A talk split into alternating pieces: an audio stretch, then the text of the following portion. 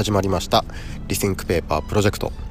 この番組では様々な切り口からこれからの紙の価値を考えたり紙にまつわる情報たまに紙に全く関係ない情報を発信しています。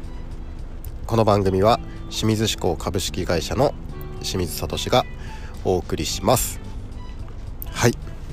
えー、っとこのラジオがですねえー、っとどんな性別の方、えー、どんな年代の方それからどんな国に住んでいる方が聞いているかっていうのが情報として上がってくるんですけれどもまあもちろんですね日本語で話してるので、えー、ほとんどのリスナーさんが、えー、日本人っていうのが、えー、分かるんですけれどもあのなんかの間違いだと思うんですけれどもえっ、ー、と8カ国の方にこのラジオを聞かれてるっていう風に出てくるんですね。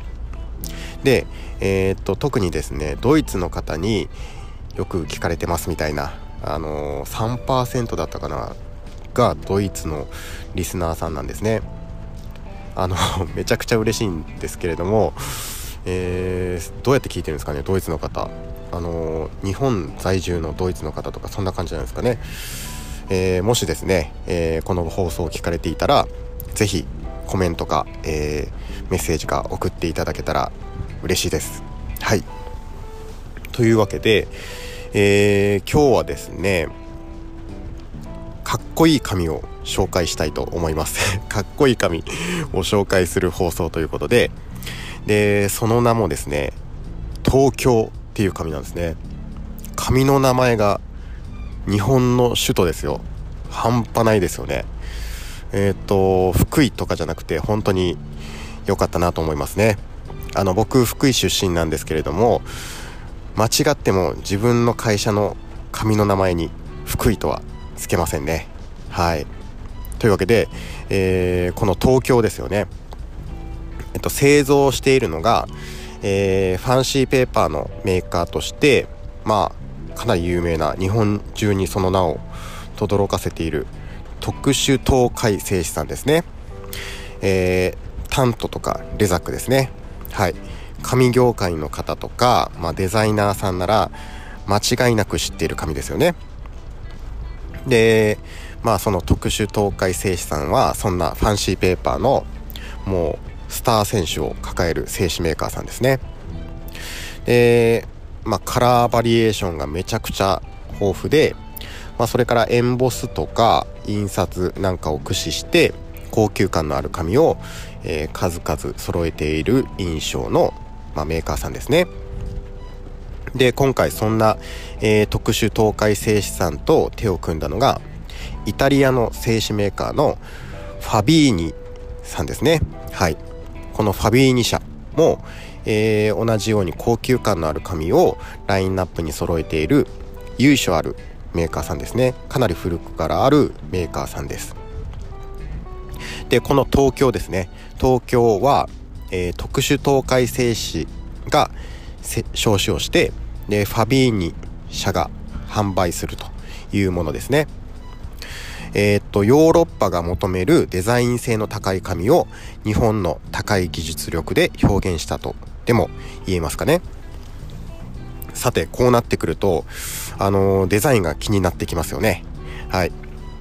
ファビーニスさんの、えー、ホームページですねを見ていきましょう。はい。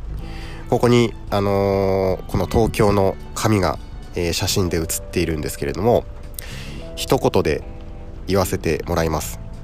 もう拍手ですね。完璧です。めちゃくちゃかっこいいです。はい。まず色ですね。色のラインナップは、えー、っとモノトーンベージュ系を中心に結構ダークトーンなインディゴと赤サビ色っていうんですかねこれは。もう完璧ですね。はい。そして表情です。表情は細かくて結構シャープなエンボスがかかっていて非常に高級感があります。こちらも完璧ですね。はい。そして極めつけがネーミング東京です。もう完璧ですね。はい。もはや逆輸入したくなるかっこよさです。で厚みがですねえっ、ー、と米壺で 120g と,、えー、と 350g の2種類ですね。でサイズが、えー、B1 サイズですね。はい。こちらになっております。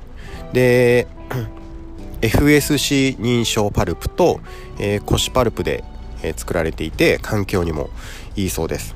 はい。まあこんな紙なんですけれども是非皆さんもファビーニ社のホームページでチェックしてみてください。はいというわけで今日はですね日本からヨーロッパへ羽ばたくファンシーペーパーということで、えー、東京をご紹介しました。あのー僕はですね職業柄っていうのもあるんですけれども好みのデザインの紙があると捨てずに取っておくっていう結構変わった人間なんですね。はい。でこの東京はですね僕の紙コレクションのリストに入れたいくらいかっこいいですはいまあ、その上高品質で環境にもいいとなったらもう言うことないですねはい皆さんもおすすめの紙があったら、ぜひ、あのー、教えてください。はい。それでは、今日はこの辺で、えー、失礼いたします。最後までご視聴いただきまして、ありがとうございました。